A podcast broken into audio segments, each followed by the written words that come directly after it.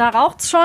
Du siehst Rauch und du siehst auch ein Feuer in diesem Handtuchhalter. Das ist zum Glück nur eine Übung. Luftraum kommt diesmal aus Frankfurt am Main, nicht weit weg von Terminal 1 des Lufthansa Aviation Training und da werden die Kabinencrews ausgebildet. Was in so einer Trainingseinheit alles gemacht wird, hört ihr in dieser Folge. Und auch ihr könnt in Frankfurt bei Lufthansa Aviation Training die Notrutsche eines Kabinensimulators runterrutschen und dafür müsst ihr keine Ausbildung zur Flugbegleiterin oder zum Flugbegleiter machen, denn mit Protura öffnen sich für euch die Türen zu den Hallen, in denen in Frankfurt die riesigen Kabinensimulatoren stehen, von denen sich auch einige bewegen. Ihr erlebt zum Beispiel, wie ein Flugzeug evakuiert wird, das Ganze unter realistischen Bedingungen und immer angeleitet von einem erfahrenen Trainer und ihr schlüpft sogar auch in die Rolle einer Flugbegleiterin oder eines Flugbegleiters. Also wirklich ein extrem spannender Blick in den Alltag der Kabinencrews. All das könnt ihr machen, gemeinsam mit Kollegen, Kunden oder auch mit Freunden. Also sollte ich mal heiraten, würde ich mich über so einen Junggesellenabschied zum Beispiel extrem freuen. Ein Event, das es auf jeden Fall nur mit Protura gibt. Alle Infos unter protura.com und damit nichts schief geht, packe ich euch den Link auch nochmal in die Show Notes. Luftraum, der Podcast von Aero Telegraph mit Christopher Scheffelmeier. Flugbegleiterinnen und Flugbegleiter sind da, damit wir uns wohlfühlen an Bord. Sie sind aber vor allem auch für unsere Sicherheit verantwortlich und genauso wie die Crews im Cockpit müssen auch die Kabinencrews immer wieder trainiert werden. Wie ein Pilot geschult wird, das hört ihr in Folge 14 und 15 der zweiten Luftraumstaffel, meine Hörempfehlung an dieser Stelle. Und heute geht's in den Kabinensimulator. Getroffen habe ich die Ausbilderin Dana Stumpf. Wir hatten beide Masken auf. Das hört man vielleicht ab und an so ein bisschen, ist ein bisschen dumpf. Ich habe sie erstmal gefragt, was das Mockup des A340 so kann. Das Mockup kann ziemlich viel. Also wir können hier starten, wir können landen. Das Mockup hat äh, Motion, das bewegt sich. Wir können Turbulenzen auch tatsächlich schalten. Wir können Feuer, verschiedene Feuer in der Kabine schalten, in den Öfen, in den Toiletten. Wir können einen Sauerstoffverlust äh, darstellen, dass die Masken rausfallen. Wie oft müssen die Flugbegleiterinnen, die Flugbegleiter hier zu dir kommen ins Training? Sie kommen recht oft. Das sind äh, verschiedene äh, Lizenzen, die die Flugbegleiter machen müssen. Also sie müssen einmal die allgemeine Lizenz erhalten im Emergency-Bereich und dann für jedes Muster, was sie fliegen. Im Moment sind das zwei Muster. Die würden für jedes Muster dann nochmal extra kommen. Also jetzt zum Beispiel für den 340 müssten sie auch einmal im Jahr hier erscheinen. Dann gibt es noch andere Lizenzen wie Erste Hilfe ähm, und so weiter. Das machen sie dann auch noch. Aber du hast gesagt, bei Lufthansa, da fliegt man nur zwei Muster. Das heißt, wenn A340 fliegt, fliegt dann vielleicht noch den A320 zusätzlich. Genau, also man fliegt in der Regel immer Kurzstrecke, das heißt bei uns die 320 Family und dann den 340 oder die 747. Vor Corona waren es auch mal teilweise drei Muster, jetzt sind es zwei im Moment. Jetzt kommt aber ja bald die 787. Da wird sich sicher noch einiges tun. Wie sieht die Ausbildung hier in so einem Mockup aus? Also wenn ich äh, ganz neu reinkomme in die Firma, was passiert dann hier in diesem Simulator? Dann haben wir natürlich ganz viel Theorietraining und hier in der Praxis auf dem Simulator wird das Ganze dann gefestigt, eigentlich täglich in diesen zwei Wochen Emergency-Training, die die Flugbegleiter dann absolvieren. Wir trainieren alle möglichen Szenarien, sei es an Land, sei es äh, auf Wasser, im Flug. Also da gehen wir wirklich intensiv in die verschiedenen Szenarien rein, machen verschiedene Übungen dazu an verschiedenen Positionen, wo die Flugbegleiter sich dann ja erstmal ausprobieren und das natürlich dann auch zeigen und beweisen müssen. Wir können ja mal ein Stück rumgehen, dann kannst du uns noch mal genau erzählen, was hier in diesem Flugzeug äh, alles drin ist und warum es alles hier ist. Vielleicht gehen wir mal ein Stück nach vorne äh, Richtung Cockpit, würde ich jetzt sagen. Cockpit-Eingang gegenüber eine Galley, eine Küche. Also das sieht ja auch total echt aus. Genau, also das ist wirklich dem A340 nachempfunden, kann man sagen. Vorne das Cockpit, hier hätten wir dann auch direkt eine Galley mit verschiedenen Öfen. Man könnte hier eben schon mal einen Ofen brennen lassen. Du siehst, hier ist noch Rauch vorhanden, wenn man den öffnet. Könnte zum Beispiel auch ein verbranntes Essen drin sein, ähm, was man dann löschen müsste, entfernen müsste. Dann haben wir natürlich auch Trolleys darunter. Wir haben die Tür.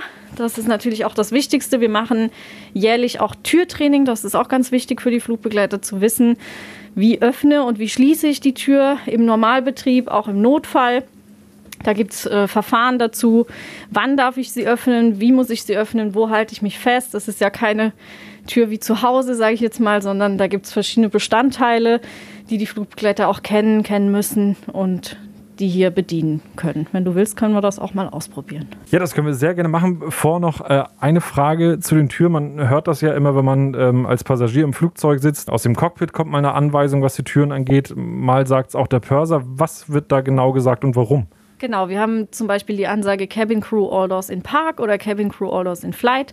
Äh, dementsprechend müssen die Flugbegleiter reagieren, müssen die Türen umstellen. Also Park und Flight ist vielleicht auch ganz gut zu erklären, was meint das überhaupt. Park meint, die Tür ist nicht äh, scharf geschalten sozusagen. Man kann die Tür ganz normal im Normalbetrieb öffnen, wenn die Gäste ein- oder aussteigen. In Flight meint das Ganze, dass die Rutsche scharf gestellt ist. Die Rutschenstange wird unten eingehängt und dann, wenn man dann die Tür öffnen würde, würde natürlich auch die Rutsche bzw. das Rutschenfloß aufblasen. Und da müssen wir natürlich nach verschiedenen Verfahren gehen bekommen die Anweisung, das Cockpit würde dann auch immer checken, steht die Türen, stehen die Türen in Park, stehen sie in Flight, ähm, passt alles so, wie wir es haben wollen. Das heißt, die Tür, die dürfte ich jetzt mal öffnen. Die dürftest du mal öffnen, genau. Wir können ja erstmal das Ganze in Park machen. Ja.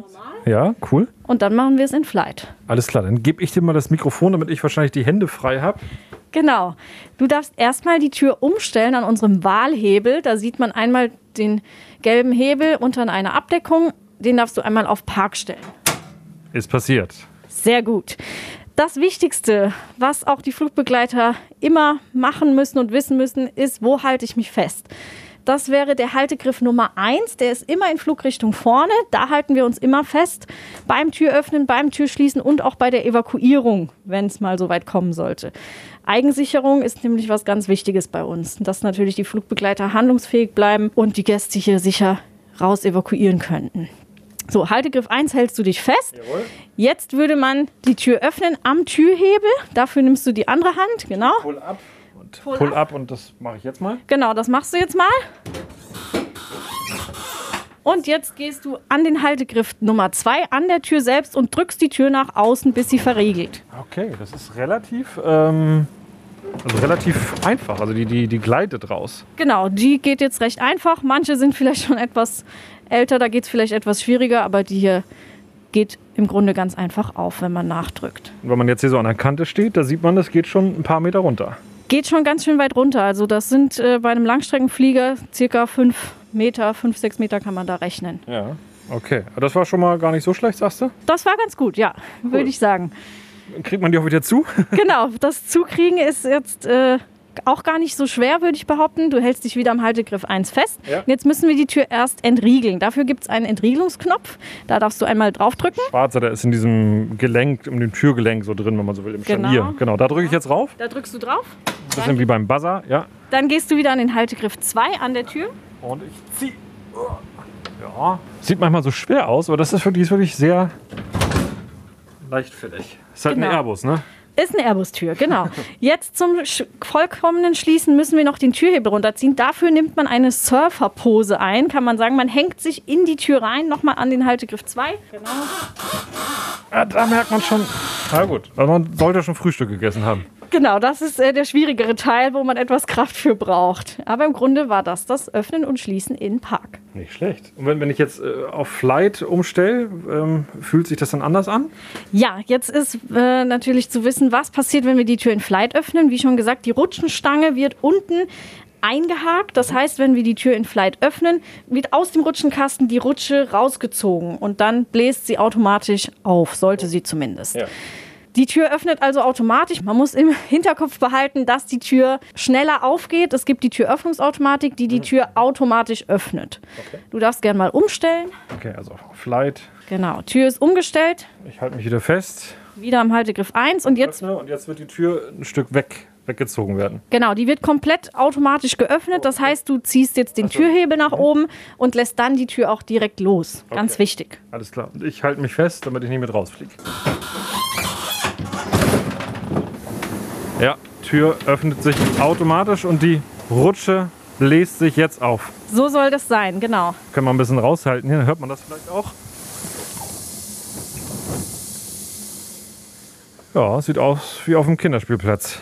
Genau. Zum Schluss gehen wir nicht über die Treppe raus, sondern rutschen gemeinsam runter. Das können wir machen, auf jeden Fall. Cool. Gut, Tür habe ich verstanden. Ich glaube, ich weiß, worum es geht. Und ja, es ist natürlich wichtig, das dann auch in, in Stresssituationen dann äh, zu beherrschen. Genau. Natürlich muss man dann noch vieles bedenken. Ja, man muss schauen, dass die Passagiere nicht zu früh äh, schon rausspringen. Man muss die richtigen Kommandos natürlich auch geben. Das ist auch was ganz Wichtiges. Die Flugbegleiter müssen sehr viele Kommandos auswendig beherrschen und die dann auch laut und deutlich an die Passagiere rufen. Das üben wir natürlich auch immer. Dann befinden wir uns jetzt zwischen den Waschräumen. Warum habt ihr Waschräume hier äh, eingebaut? Genau, die Waschräume sind ähm, spezielle Räume auf dem Flieger, wo natürlich nicht immer einsehbar ist, was dort passiert. Und es geht da vor allem darum, dass man nicht sieht, was vielleicht passieren könnte im Sinne eines Feuers. Ja. Es ist natürlich immer ein Nichtraucherflug bei Lufthansa. Nichtsdestotrotz kann natürlich immer mal was passieren und das trainieren wir hier auch. Ich könnte jetzt mal ein Feuer schalten. Genau, wir gehen mal hier ein Zimmerchen weiter und hier ist so ein Kommandostand, würde ich jetzt mal sagen, oder? Wo genau befinden wir uns jetzt? Genau, wir sind jetzt in der Instructor-Kabine. Das ist sozusagen mein Arbeitsplatz. Hier schalte und walte ich. Ich kann hier die verschiedenen Videos schalten, damit ich die Flugbegleiter beobachten kann. Bei den Evakuierungsübungen zum Beispiel, aber auch eben bei den Feuerübungen, die wir hier machen. Wie sie das Feuer löschen, wie sie in die Procedure einsteigen. Sagen wir, wir haben verschiedene Verfahren, auch bei einem Feuer. Und jetzt klicke ich zum Beispiel hier mal auf den Toilettenblock in der Mitte des Fliegers. Und jetzt könnte ich hier zum Beispiel ein Towelfire schalten. Also das heißt, ähm, ein Papierhandtuch entzündet sich, warum auch immer. Genau, warum auch immer. Jetzt hörst du schon die Rauchwarnung. Das macht die Flugbegleiter darauf aufmerksam, was hier gerade passiert. Du siehst jetzt hier an der Toilette selbst blinkt ein gelbes Lämpchen. Okay, stimmt. Diese, diese Lampen hat man im Flugzeug schon gesehen. Das heißt, überall da, wo Lampen sind, kann irgendwas signalisiert werden. In genau. dem Fall ein Feuer. Genau, der Flieger hat ganz viele Lämpchen, vor allem auch an den Toiletten. Das ist jetzt immer ein Zeichen für eine Rauchwarnung. Okay, also Feuer, wahrscheinlich Rauch irgendwie hier in diesem Toilettenblock. Das heißt, wir gucken da jetzt mal rein? Wir gucken da jetzt mal rein. Oh ja. Oh ja, da raucht es schon. Du siehst Rauch und du siehst auch ein Feuer in diesem Handtuchhalter. Genauso simuliertes Feuer, ne? so Licht und aber das mit dem Rauch wirkt schon irgendwie bedrohlich, wenn man das so sieht. Genau, also man hat auf jeden Fall das Bedürfnis, da schnell handeln zu müssen. Wenn ich jetzt als Flugbegleiter dieses Feuer entdecke, bin ich automatisch der erste Flugbegleiter, der erste FB in unserer Feuerbekämpfung. Ja? Das heißt, ich würde mich jetzt ausrüsten, würde mhm. mir so schnell wie möglich einen Feuerlöscher schnappen, eventuell auch eine Rauchschutzhaube, um mich äh, vor dem Rauch zu schützen und würde dann mit der Feuerbekämpfung beginnen. Außerdem muss ich dafür sorgen, dass noch ein zweiter Flugbegleiter gerufen wird. Der ist nämlich wichtig, um diese Info weiterzugeben. Ja, wir müssen natürlich als allererstes das Cockpit informieren dass das Cockpit natürlich schon mal nach einem Ausweichflughafen schauen könnte ähm, oder einfach darauf natürlich reagieren könnte. Außerdem informiert der zweite Flugbegleiter dann noch den Purser und natürlich auch den Rest der Crew. Es muss jeder im Bilde sein, was gerade auf dem Flieger hier passiert. Wie würden wir das Feuer hier in diesem Simulator löschen? Wir holen uns jetzt einfach mal einen Feuerlöscher. Okay, ich folge dir unauffällig. Ja. Die Feuerlöscher finden wir an jeder Flugbegleiter-Standardstation. Hier zum Beispiel, wir sind jetzt an der Dreiertür, drei links. Jo, kleiner Feuerlöscher. Haben wir den Feuerlöscher. Wenn du magst, darfst du gerne löschen. Jo, dann hältst du mal das Mikrofon wieder. Genau. So, jetzt ist es wichtig, dass du den Feuerlöscher möglichst aufrecht hältst. Und zum, vom Löschabstand her ist das so 1 bis 1,5 Meter, die man einhalten sollte. Okay, das wäre so ungefähr, ne? So ungefähr. Jetzt drücke ich hier oben rauf einfach. Genau.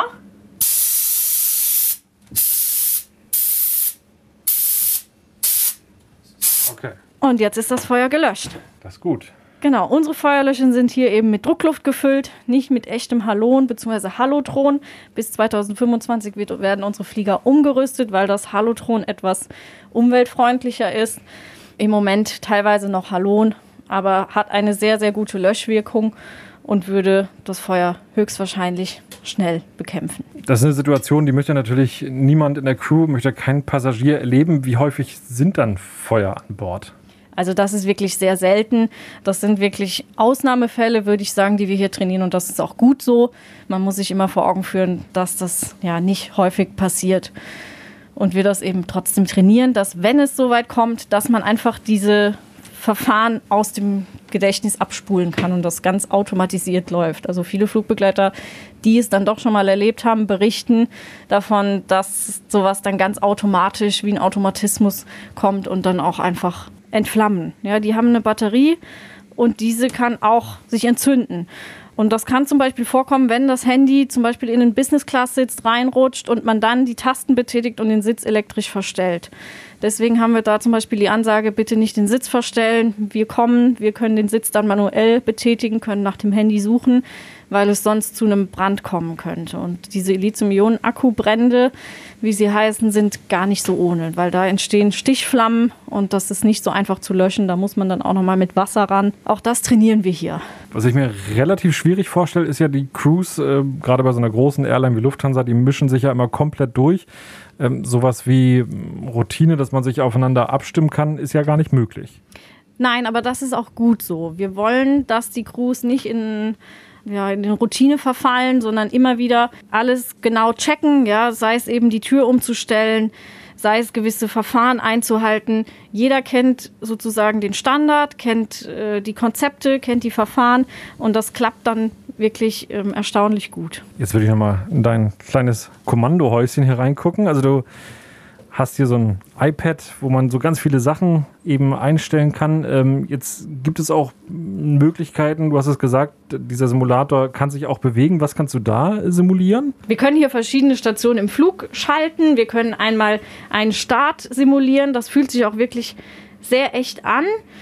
Dann kann ich aber auch einen Startabbruch simulieren, dass wir zum Beispiel von der Landebahn abkommen, im Grünen landen. Dann wackelt das auch so ein bisschen. Man sieht an den Fenstern, die mit Bildschirm ausgestattet sind, dass man irgendwie von der Bahn abgekommen ist. Wir können das gleiche auch beim Landen schalten. Auch hier könnte ich zum Beispiel schalten, dass wir ins Wasser reinrutschen und dann sehen wir auch Wasser vor den Türen. Auch da muss man dann das Verfahren anpassen an den Türen eventuell. Ich könnte im Reiseflug eine Decompression schalten oder generell Turbulenzen in verschiedenen Levels von ziemlich mäßig oder ja, wenigen Turbulenzen bis zu, einem, bis zu einer sehr starken Turbulenz. Ich könnte ein Engine Fire schalten. Genau, also da gibt es verschiedene Szenarien, die sich hier steuern lassen. Also man kann im Prinzip all das simulieren, was man im Flug äh, nach Möglichkeit nie erleben möchte. Jetzt wäre ich total neugierig, aber das ist heute ein sehr, sehr stürmischer Tag in Hamburg und in Frankfurt und ich muss ganz ehrlich sagen, ich bin, glaube ich, noch ziemlich blass um die Nase. Insofern würde ich darauf heute leider verzichten. Aber ich äh, stelle mir das schon sehr spannend vor, wenn sich dieser, ja, dieser ganze Simulator bewegt.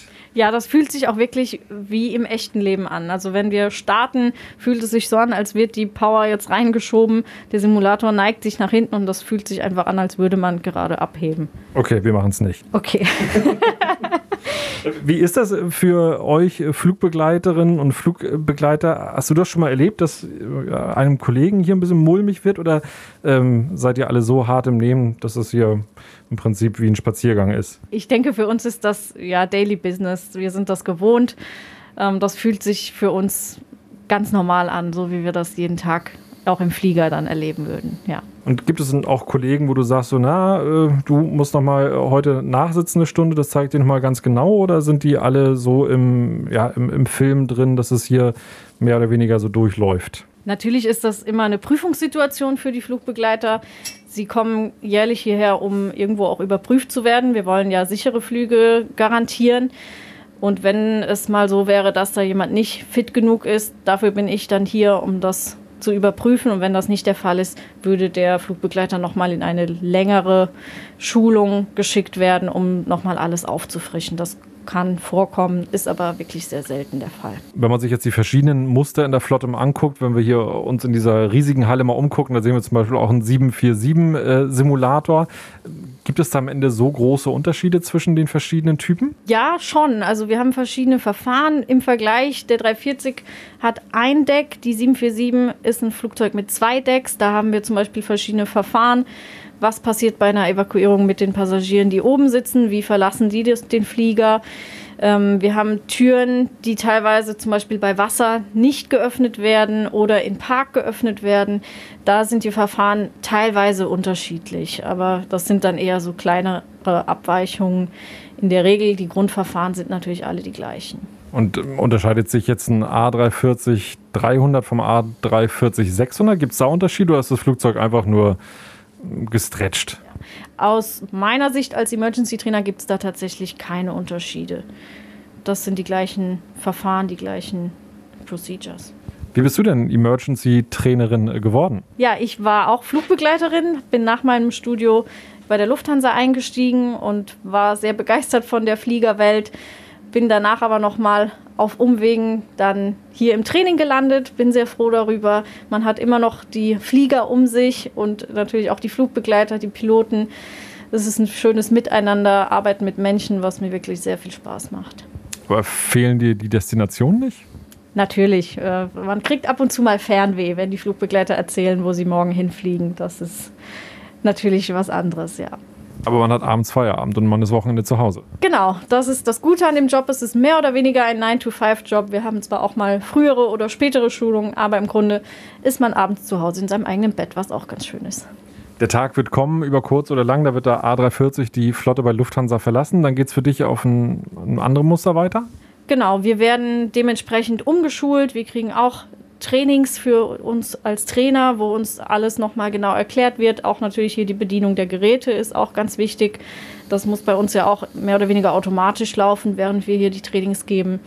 Das wird dann immer bedarfsweise angepasst. Eine Frage ist in dem Podcast immer mit dabei oder fast immer. Das Lieblingsflugzeug. Welches Flugzeug magst du am liebsten? Mein Flugzeug steht hier direkt nebenan, das ist die 747.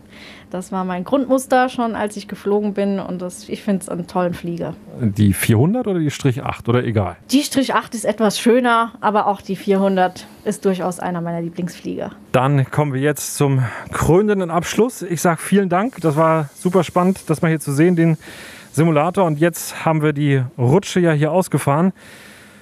Jetzt kommt die Stunde der Wahrheit. Ich habe mir extra so einen weißen Overall angezogen. Warum? Damit äh, das nicht zu heiß wird am Popo, weil wir wirklich da schnelle Rutschgeschwindigkeit erreichen und das dann sonst vielleicht zu Schäden oder auch ja, Verletzungen führen könnte. Es kann auf jeden Fall heiß werden. Was muss ich machen? Du setzt dich jetzt hin. Normalerweise würden die Passagiere in die Rutsche springen, aber das hat ein hohes Verletzungsrisiko. Deswegen hier im Training setzen wir uns immer auf den Rutschenrand sozusagen. Das darfst du gerne mal machen. Ich sitze. Wichtig beim Rutschen selbst ist, dass du die richtige Rutschposition einnimmst. Die ist so vorgesehen, dass du deine Hände vorne auf die Knie legst. Ja und dann dich auch leicht nach vorne beugst. Das vermeidet, dass du dich nach hinten lehnst ja. und dann unten auf dem Popo landest. Deswegen immer aufrecht nach vorne sitzen. Unten? Also unten würden in der Regel Passagiere stehen, die dich auffangen. Ja. Ja. Einfach auslaufen, nicht versuchen zu bremsen, okay. dann sollte das gut gehen. Alles klar. Ich bin Kassenpatient, aber du meinst, es ist meistens gut gegangen. Ich drücke dir die Daumen, ja. das höre ich doch gern. Und hier in der Mitte einfach. Entweder links oder rechts. Wir haben hier eine zweibahnige Rutsche, das heißt, du kannst links oder rechts rutschen. Merkst du schon, dass ich eine Weichwurst bin? Ein bisschen. Okay, aber jetzt geht's los, ja? Jetzt geht's los. Also vielen Dank. Gerne. Bis zum nächsten Mal. Tschüss. 1A. Sagt Dana, die muss es wissen. Ich bin sicher unten angekommen. Das Video von meiner Rutschpartie gibt es bei Insta. Auch da findet ihr Luftraum. Da freue ich mich über Feedback von euch. Und meine Bitte obendrauf, wenn euch dieser Podcast gefallen hat, dann gebt bitte gerne eine 5-Sterne-Bewertung in eurer Podcast-App. Das hilft, damit der Podcast besser gefunden wird. Und abonniert Luftraum, dann verpasst ihr keine Folge mehr. News und Infos aus der Luftfahrt bekommt ihr bis dahin rund um die Uhr auf aerotelegraph.com www.ftf.com, da reinklicken und hier im Podcast beim nächsten Mal wieder reinhören. Danke fürs Zuhören. Luftraum, der Podcast von Aero Telegraph mit Christopher Scheffelmeier. Parking Brake Set.